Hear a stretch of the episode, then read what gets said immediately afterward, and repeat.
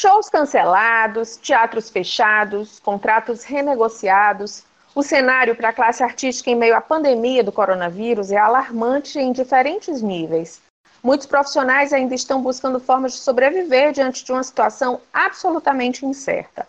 Obviamente, o momento é dramático para todos os setores, mas atinge com força o meio cultural, justamente por ser uma área com muitas fragilidades estruturais que a gente conhece muito bem e já falou muitas vezes aqui no podcast Vida e Arte.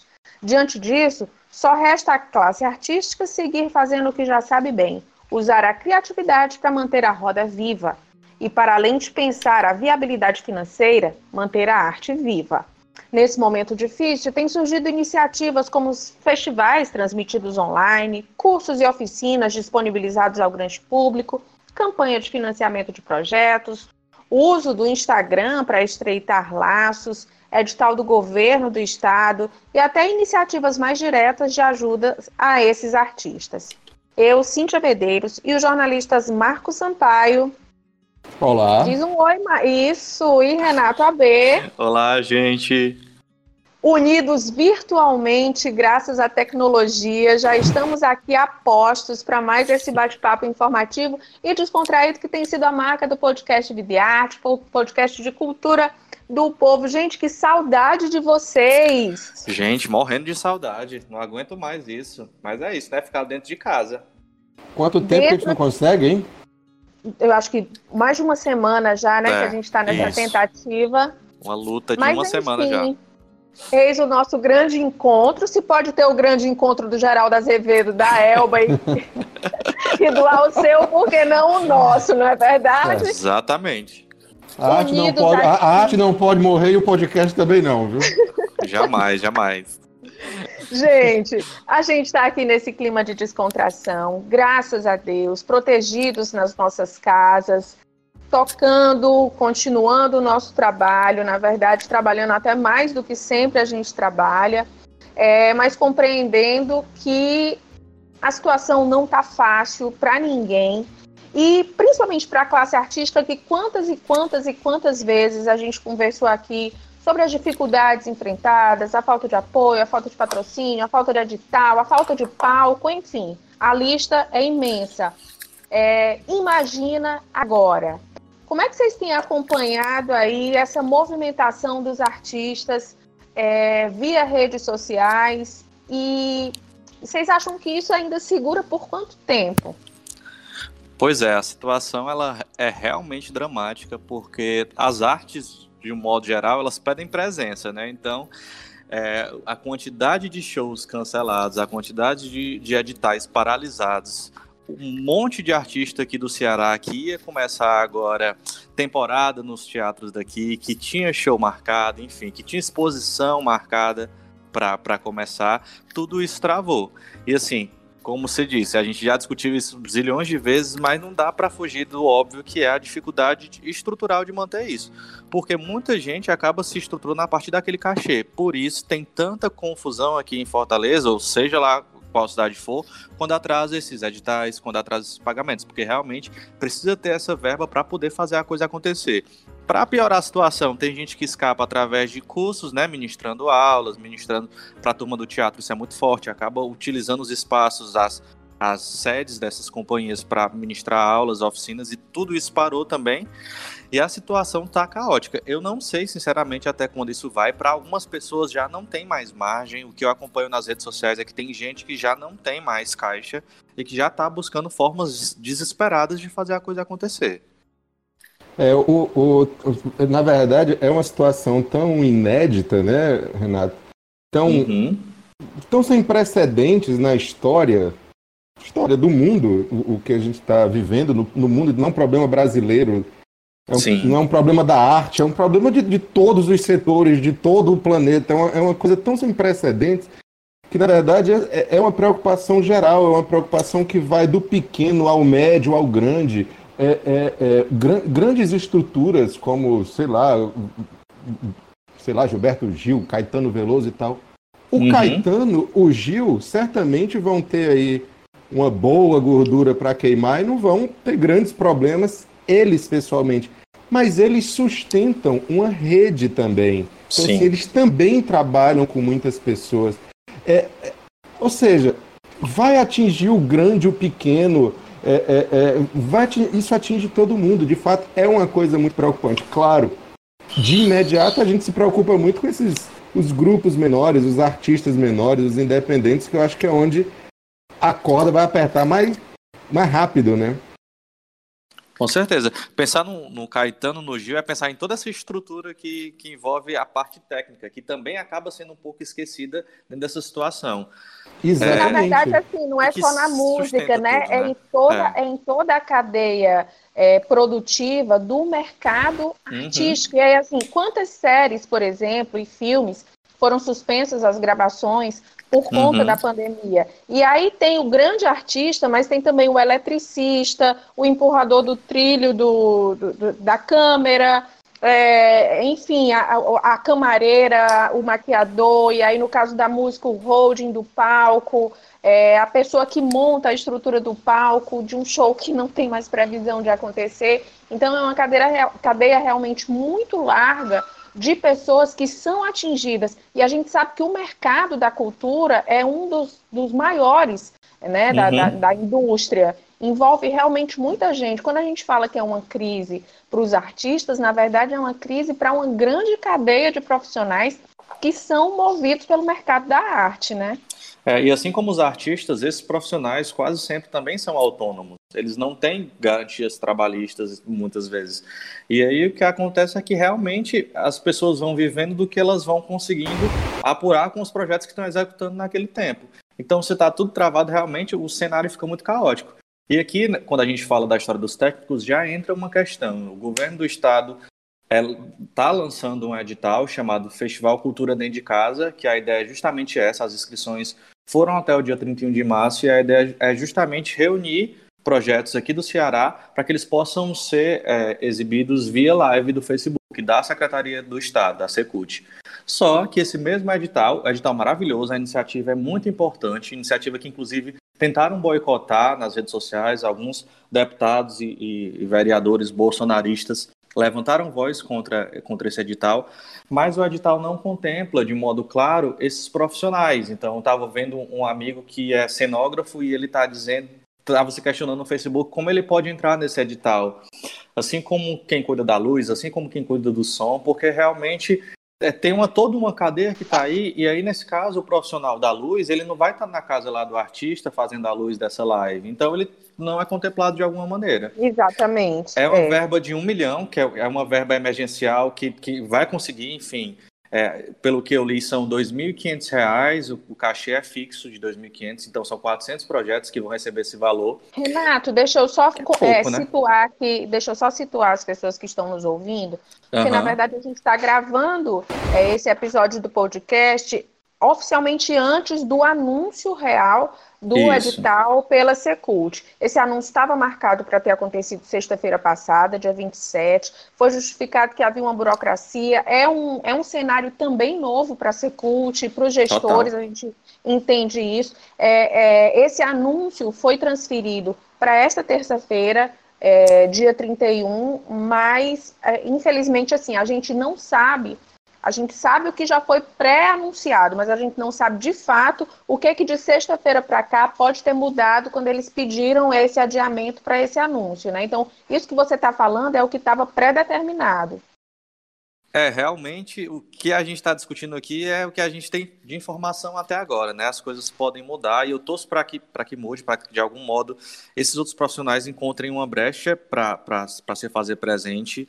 É uma iniciativa fundamental nesse cenário. Imaginar que outras, outros estados, outras cidades não não estão tendo a chance de ter um edital como esse. Então, por isso mesmo, mostra que essa marca eh, da cultura aqui no estado tem sim voz, os artistas estão sendo olhados e é importante que, que um governador de, de um estado vá à frente falar disso, assim, levantar sim a bandeira da cultura.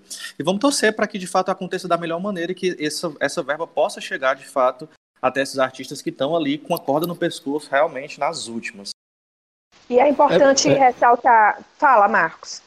Não, porque eu ia dizer que, que é, é, é, de fato, assim, eu tenho, eu tenho visto, acompanhado a, a forma como o, o, o Estado e o, e o município têm, têm gerido esse período de, de, de pandemia e tenho achado louvável as iniciativas. É, ah, é incompleto o edital, ele, de, ele deixa algumas pessoas de fora? Acho que deixa sim, mas, mas acho que está se cuidando à medida, na medida do possível, né? Acho que é, é muita coisa para tomar conta agora, repito, é um cenário completamente novo, mas acho louvável o fato de terem se preocupado com, essa, com, a, com a classe artística, que muitas vezes é tido como perfumaria, é tido como uma coisa Total. secundária, né? Que bom que viram que, na verdade, é, é uma cadeia de trabalhadores, é um, um, um, grupo gigantesco de pessoas que têm famílias, a arte é o trabalho delas, não é, um, não é fruição pela fruição, né?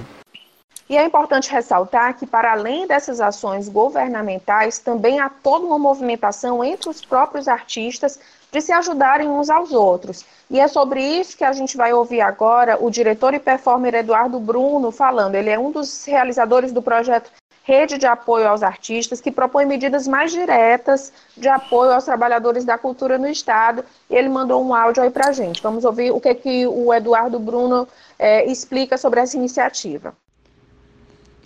Eu sou Eduardo Bruno é, e junto com outros artistas estamos compondo uma rede de apoio aos artistas, é, pensando que com essa quarentena, é, nós artistas que somos autônomos, ficamos com a nossa renda muito fragilizada e com isto criamos uma rede para tentar auxiliar artistas que estão com maior vulnerabilidade, é, pensando que todos nós estamos, é, cada dia, tendo mais eventos cancelados devido à própria quarentena. É, acreditamos na importância da quarentena, mas também acreditamos na importância de tentar desenvolver modos e estratégias de manutenção de, de profissionais autônomos, que no nosso caso, os artistas. E nessa rede, é, nós estamos fazendo várias estratégias de manutenção desse auxílio. É, parte do grupo está trabalhando com o auxílio através de cestas básicas, pensando esse campo da alimentação, né, a, que é extremamente necessário é, para manutenção até mesmo do sistema imunológico de forma saudável. Outra parte do grupo está pensando mais nas necessidades específicas, como às vezes um pagamento de um aluguel, é, a compra de um medicamento, e esse outro grupo está fazendo doações direto em dinheiro para poder quitar essas dívidas ou pelo menos auxiliar no pagamento delas. E caso alguém possa estar ajudando e contribuindo, é, pode estar entrando em contato comigo, é, Eduardo Bruno. O meu celular é 98680-5952. Ou então procurar na minha página na internet, Facebook ou Instagram. E também procurar outros artistas, como por exemplo a Andréa Bardavil, a Silvia Moura, o Edson Cândido. Esses são alguns dos nomes que também estão dentro dessa rede, que cada dia cresce mais e felizmente é um movimento autônomo, mas que também precisa do apoio do governo, porque percebemos que só entre nós não daremos conta dessa demanda que pode surgir e pode aumentar, quer dizer, vai surgir e vai aumentar ao longo desse período de quarentena. É, essa iniciativa dá um orgulho danado de pensar que esses artistas que estão na linha de frente, eles, enfim, estão se olhando, estão se espelhando. Isso é muito bonito de ver quando eu ver essa movimentação começar no Facebook, no, no Instagram, eu já, já pensei mais uma vez na força que essa nossa classe tem. E aí um caso é, curioso que se destaca dentro dessa, dessa rede é o da Silvia Moura, que é nossa grande dama da, da dança aqui no Ceará é um nome de destaque que tem décadas de carreira, mas dentro dessa lógica que a gente sabe que os artistas vivem, ela ainda estava, enfim, numa lógica de dependência desses cachês que viriam ou dessas apresentações que aconteceriam. Ela explicou que tinha agenda cheia para esse mês agora de, de março e abril, e aí tudo isso foi cancelado. E a Silvia foi ajudada pela rede de apoio, ela foi a primeira, eu acho, que postou que tinha recebido esse apoio e agora se engajando junto para fazer mais uma vez essa roda girar e aí tá divulgando, tá conseguindo realmente criar uma ponte, criar redes. E é, é, fundamental imaginar que a gente, público, também tem um papel importante nisso. Não é olhar os artistas se ajudando e só assistir. Eu acho que, que todo mundo pode ajudar um pouquinho. Os meninos estão se mobilizando muito pelo Facebook. Então, assim, para quem quiser saber mais sobre, sobre a rede de apoio.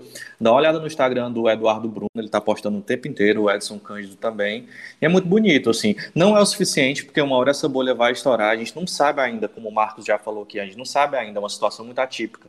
A gente não sabe até quando isso se estende ou até ou como isso vai se desenrolar nos próximos, nas próximas semanas, nos próximos dias. Então, não sei realmente até quando isso vai durar, mas que bom que está acontecendo agora e está sendo emergencial nesse momento. É, eu queria saber de vocês, assim, vocês devem ter acompanhado aí essa, essa sequência de apresentações artísticas que têm acontecido principalmente no Facebook no, no, e no Instagram, no formato das lives, né? Artistas nacionais, festivais locais, o próprio povo, junto com a VC Eventos, acabou de promover o Fique em Casa.ce, que juntou aí mais de 20 artistas. Vocês dois arrasaram, viu? Apresentando. Eu vi os dois, estou de orgulho. Picos de audiência. Foi o pico de audiência, meu Deus. Mas foi bom demais, foi bom demais. Foi, foi muito bom, foi muito bom ver o engajamento dos artistas, foi muito bom ver o engajamento do público, foi muito bom ver os artistas é, extrapolando é, a apresentação da sua arte em si, mas também um papel de conscientização das pessoas para elas ficarem em casa, que isso é fundamental nesse momento. Só reforçando que a gente tem feito um trabalho realmente muito muito difícil, porque a natureza da nossa profissão, é, ela requer um contato, né, nós jornalistas, e, no entanto, a gente se vê isolado. Para os artistas também, eles requerem palco, eles requerem público, eles requerem contato, e para eles também é difícil é, essa coisa do isolamento, mas eu acho que todo mundo, nós e eles, têm tirado de letra é, é, essa coisa de se manter ativos, né, de tentar manter esse contato virtual.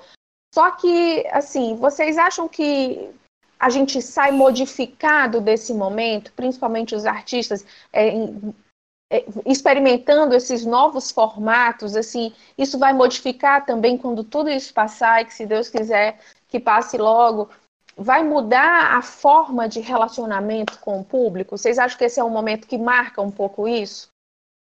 Eu, eu pude acompanhar alguns desses festivais, na verdade eu estou amando, assim, tô realmente me engajando, marcando aqui na agendinha para acompanhar. E eu tenho visto movimentos absolutamente novos, assim. Por isso eu acho que de algum modo algumas modificações podem nascer daí. A gente sabe, o Marco sabe, inclusive mais que a gente, essa coisa de como a, música ela é nichada, né? A galera vai se fechando ali naqueles bloquinhos que das pessoas que se conhecem, que tem algum tipo de afinidade. Esses festivais estão rompendo absolutamente com, com isso. Assim, eu estava vendo um festival festival Música em Casa e assim, a noite do festival começa com o show do Adair Playboy cantando Bragão e depois já muda para o Silva cantando uma música mais conceito, um, um, popzinho mais relax. Do mesmo jeito, na, no, na mesma noite de festival desse Música em Casa, tem a Paula Fernandes, logo depois tem a Mamundi. Renato, Renato. Eu acho que a coisa que desponta é essa junção das linguagens. Assim. Renato, o Silva é um que teve em Fortaleza 18 uma vezes. vez ou outra. 18 vezes. É, vem mais que o Raça Negra. Vem mais que o Raça Negra. Eu tinha a impressão que eu já tinha visto ele aqui. Tem um Vitor Klein, que é aquele da música O Sol, que ele vem agora toda semana também. Eu não sei que ah. loucura é essa. E, e, essa galera toda se juntando, eu tô, tô achando um máximo, assim, ver, ver pessoas diferentes, do mesmo jeito que, que o, tem o festival o Música em Casa, que a, a Sabrina Sato que apresenta, e assim é, é, o, é o Fica em Casa, que a, a, Sabrina Sato que apresenta, e é super engraçado ver a Sabrina interagindo com os artistas. A situação é absolutamente triste que a gente vê, mas é interessante ver essas, essas formas de pensar isso, assim. E uma mobilização geral, as pessoas não estão baixando essa guarda da importância de ficar em casa. Espero que não baixem, né? é, né? mas os artistas é, incentivam isso.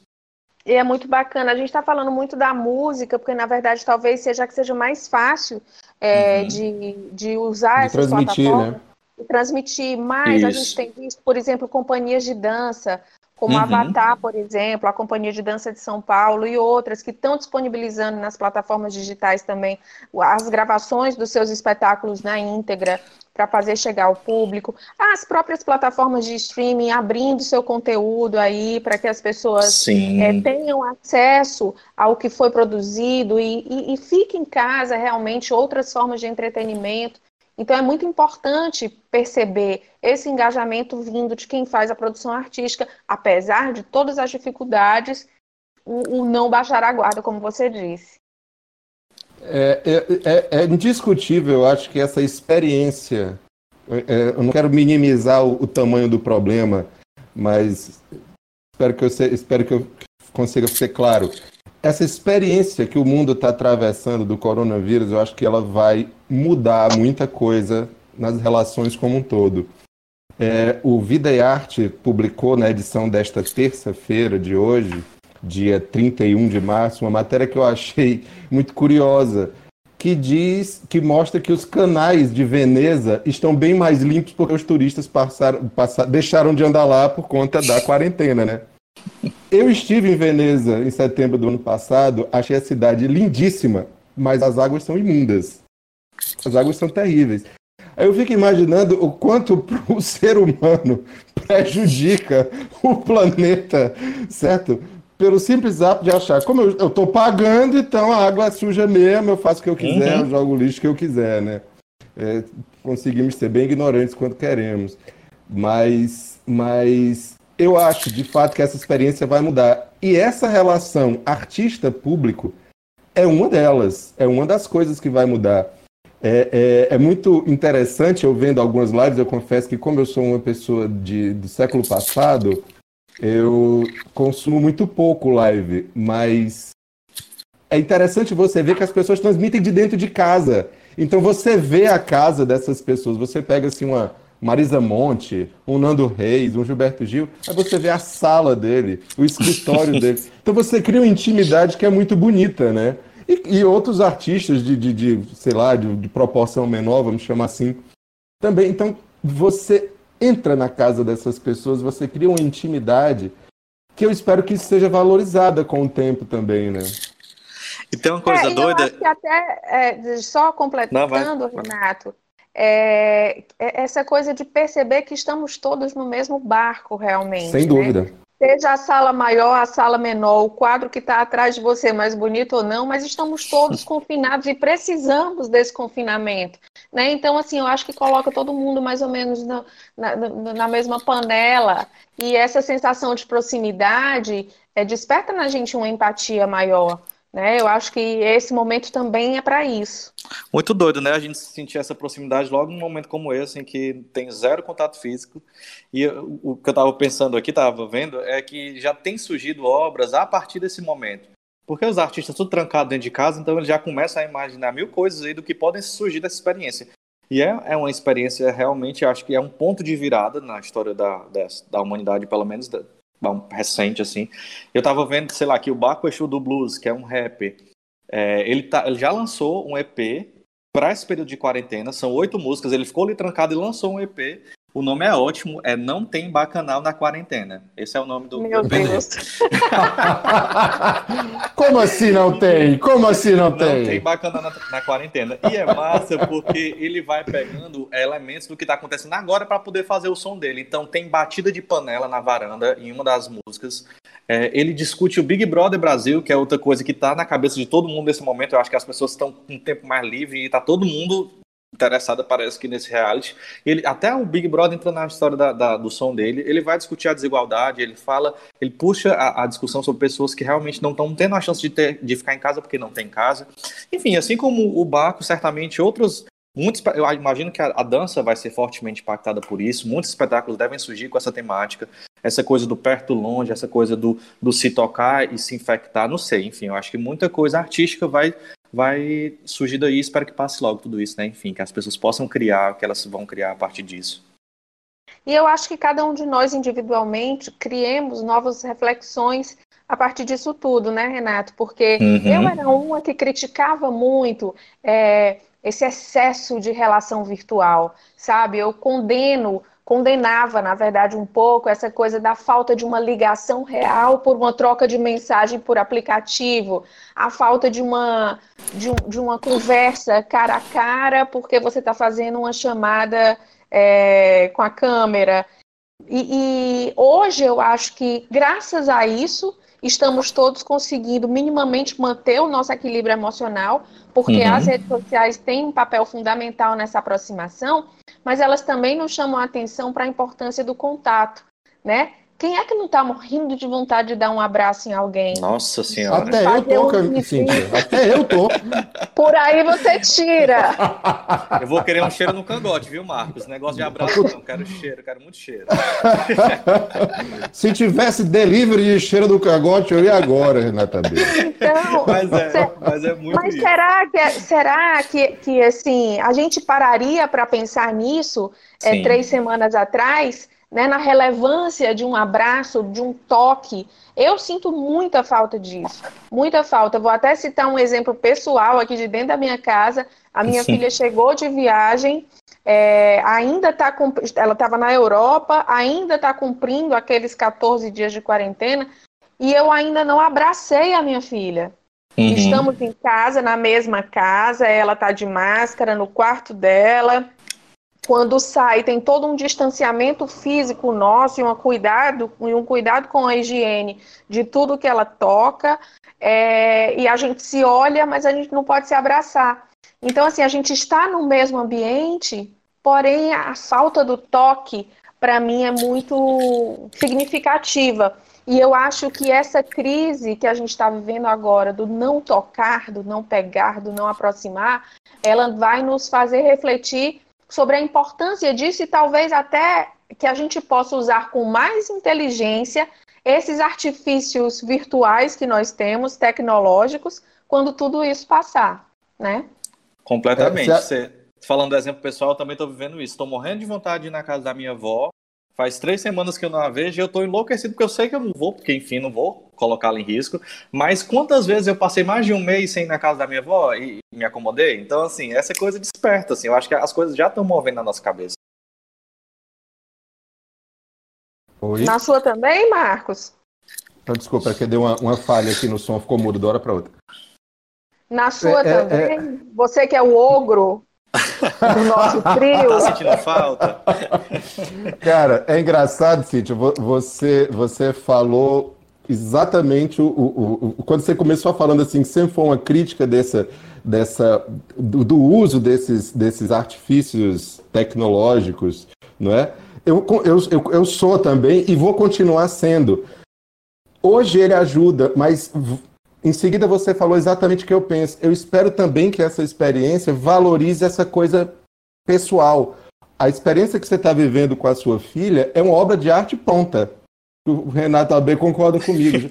A, Sim. A, a, a narrativa já está pronta. Olha que coisa louca. Eu, eu, eu acompanhei toda a sua tensão de, de, de, de acompanhar o retorno da sua filha para casa e até agora você não conseguiu dar um abraço. É, tem o alívio de vê-la bem, mas, ao mesmo tempo, tem essa piração. Como assim, gente? Um abraço, a gente que gosta de abraçar não pode abraçar. Que doença é, é essa, né? Que doença é essa que está no mundo? Aí é, vai ser nesse momento que a arte vai ser mais relevante do que nunca, porque ela vai traduzir essas, essas, essas sensações todas. E, e, e, vai ser muito interessante daqui a, não sei, 20 anos, 30 anos, a gente conseguir é, é, mostrar para as pessoas, contar para as pessoas, através de filmes, através de canções, através de, de, de peças de teatro, através de uma série de, de, de obras, uma situação que é indescritível. É indescritível. Sim. Indiscutivelmente, eu, é, é, é, é, eu, eu, a gente até brinca né, nos nossos canais de comunicação de trabalho, eu, da falta que eu estou sentindo de ouvir a zoada da redação, de ouvir as brincadeiras da redação. Porque é, é, é um ambiente completamente enérgico, frenético, mas muito saudável para o trabalho que a gente realiza, né? Essa, esse contato físico constante é muito necessário para o trabalho do jornalista. E sabe outra coisa que é, essa coisa da, do virtual, eu sempre tive uma dificuldade muito grande com videoaula, com curso online. Eu não, eu não consigo, eu não dialogo muito com isso, assim. Eu, eu sempre fui um bom aluno, era aquele nerdzinho e tudo mais, mas eu gostava de estar ali em contato com os professores. E eu tô, tô descobrindo nesse período uma outra forma de aprendizado, que é realmente essa online. E aí, até aproveitar, ainda não está na hora das dicas, mas aproveitar para falar de um curso que eu estou fazendo, que é de, de escrita criativa, que está liberado da Casa do Saber. E aí é massa porque as plataformas estão abrindo os cursos, inclusive as de arte. E aí é uma oportunidade, talvez, de aprender uma coisa nova. nova. A Faber Castell está liberando. Tem vários cursos liberados, tem de quadrinho, de aquarela, de desenho realista.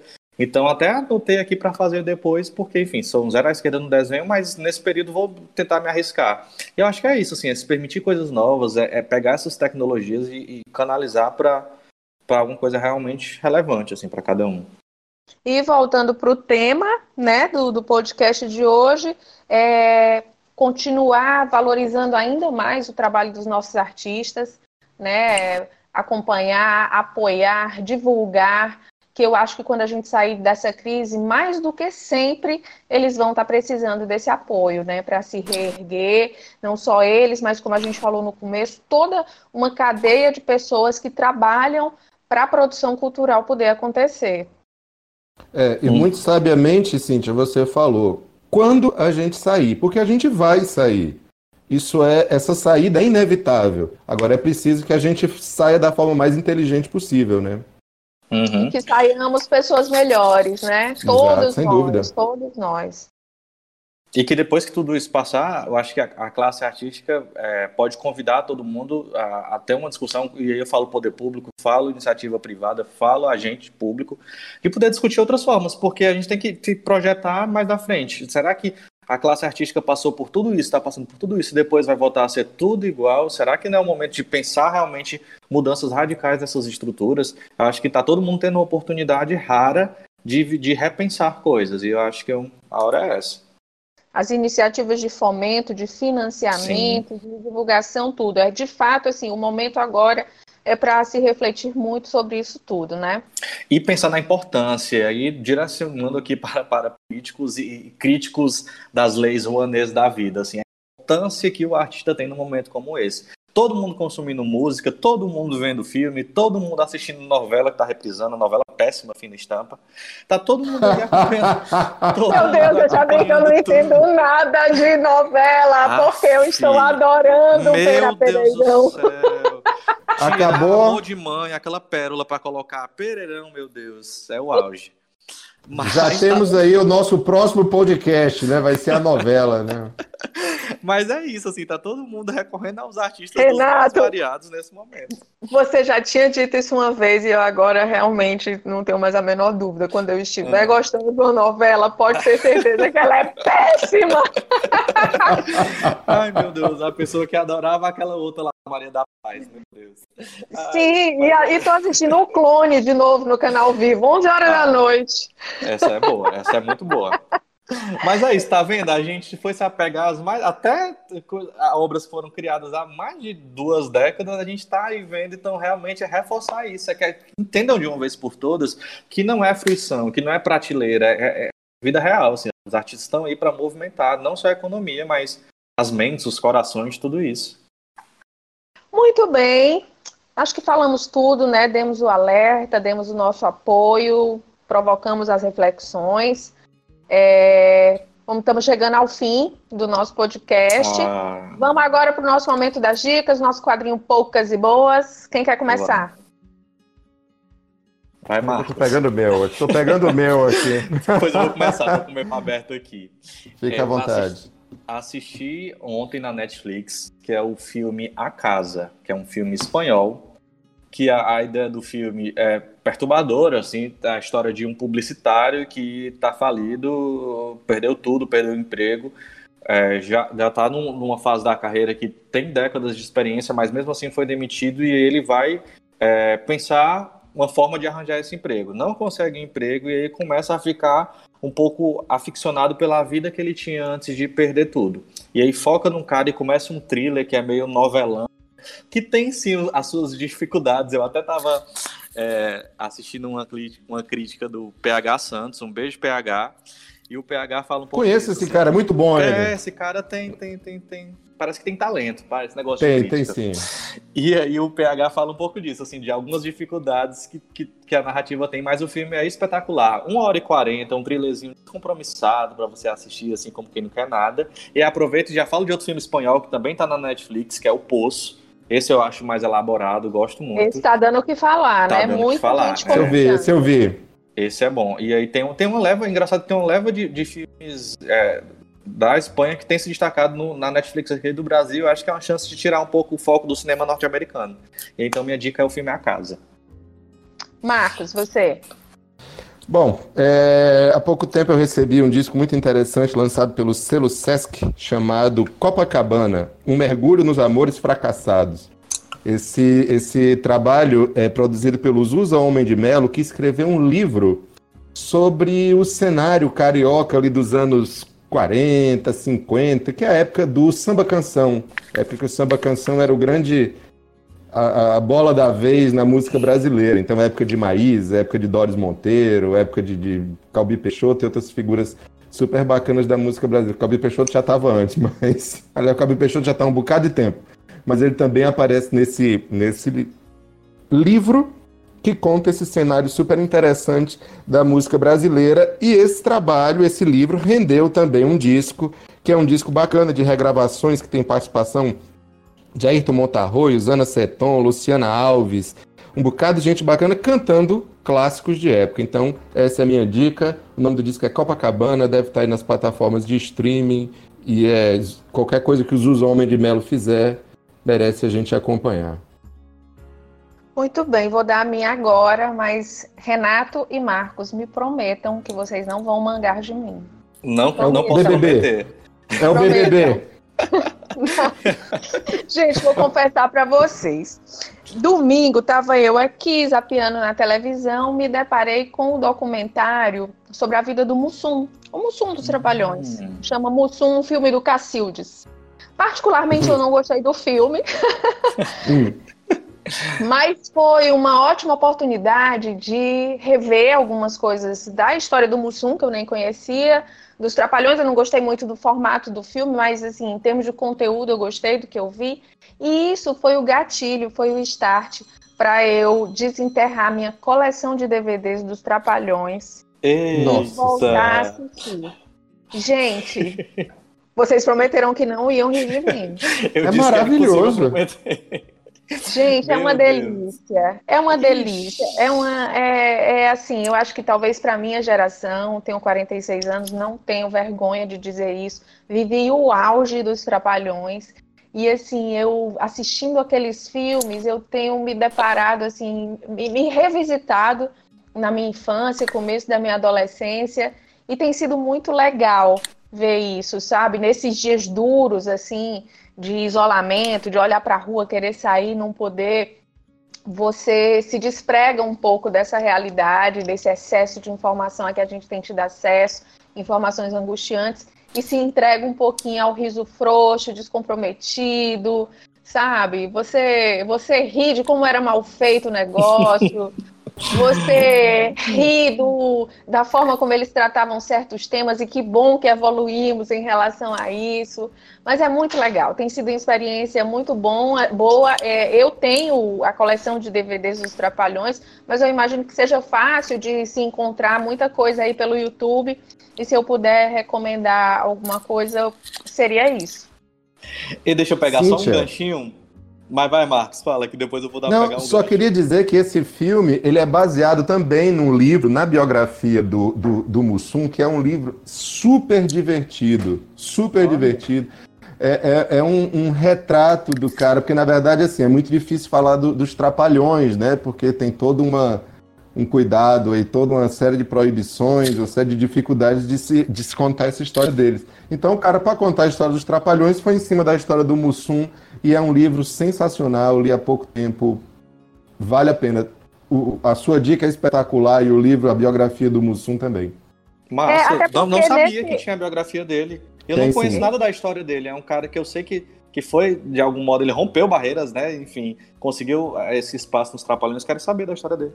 Vou, vou é, e, e, o filme aborda muito a, o lado sambista dele, né? O lado Sim. músico, o lado criativo. E é muito bacana, porque é uma coisa que eu também não conhecia. Assim, o, a, a, a, o contato que eu tinha com o Mussum, sabia que ele tinha feito parte dos originais do samba, mas era muito atrelado à participação dele nos Trapalhões. Para mim, ele era um dos melhores, assim, dos quatro. É, eu não posso te julgar jamais, viu, Cíntia? Não posso julgar mesmo, sabe por quê? Porque esses dias eu tava assistindo a Praça é Nossa. Vocês não têm noção do que é isso, não. Porque, gente, eu sonhei com a Vera Verão. Sonhei Meu com Deus! ela. E acordei e fui procurar sobre a vida do Lafon, do Jorge Lafon. Jorge eu Lafon. fiz uma verdadeira maratona sobre a vida do Jorge Lafon. Vi a entrevista dele com El, que maravilha, que é maravilhosa. E aí depois comecei a assistir vários sketches dele, dele no, no, no na Praça Nossa. Meu Deus do céu, foi uma tarde Gente, inteira maratonando. Vera Verão. Vera Vera Verão. Verão, você foi gente. longe, viu? Pois olha, eu indico. Indico tanto o personagem como o ator por trás do personagem Jorge Lafon. Sensacional. E muito obrigada pelo não julgamento, né? Maravilhosa dica. Gente, vamos encerrar. Adorei esse contato, embora distante, mas assim, me Sim. senti pertinho de vocês. Foi muito bom. Semana que vem tem Repeteco. Para quem está nos ouvindo, vai a dica de continuar acompanhando o Videarte em suas várias plataformas. Apesar do período de quarentena, estamos saindo no caderno impresso diariamente. Estamos colocando na nossa versão online todas, muitas das dicas que nós demos aqui, de cursos online, de lives de artistas, a gente está colocando lá. Então acompanha para ver no nosso caderno impresso, no portal Povo Online, no Instagram, arroba Videarte o Povo, e na Rádio Povo CBN, que continua lá com o programa Videarte aos sábados pela manhã. Por hoje é só. Lembre-se que você pode ouvir o Videarte, podcast de cultura do povo, em todas as plataformas digitais, Spotify, Deezer, que inclusive abriu esses dias aí para os não assinantes, e Spreaker, e no povo.com.br barra podcasts. Toda quinta-feira a gente traz um episódio novinho para você, mesmo à distância. Vamos tentar manter essa regularidade, tá certo? Massa. Bora Vamos nessa. lá. Vamos lá. O podcast Videarte tem a apresentação de Cíntia Medeiros, que sou eu, Marco Sampaio Eu. e Renato AB. Um beijo. Esse episódio teve a produção do Renato AB, áudio do João Vitor Duma, edição da Mariana Vieira, estratégia de podcast do João Vitor Duma. Ficamos por aqui. Semana que vem a gente tem um novo encontro. Beijo, people! Beijo, minha querida. Beijo. Beijo Renato. Valeu.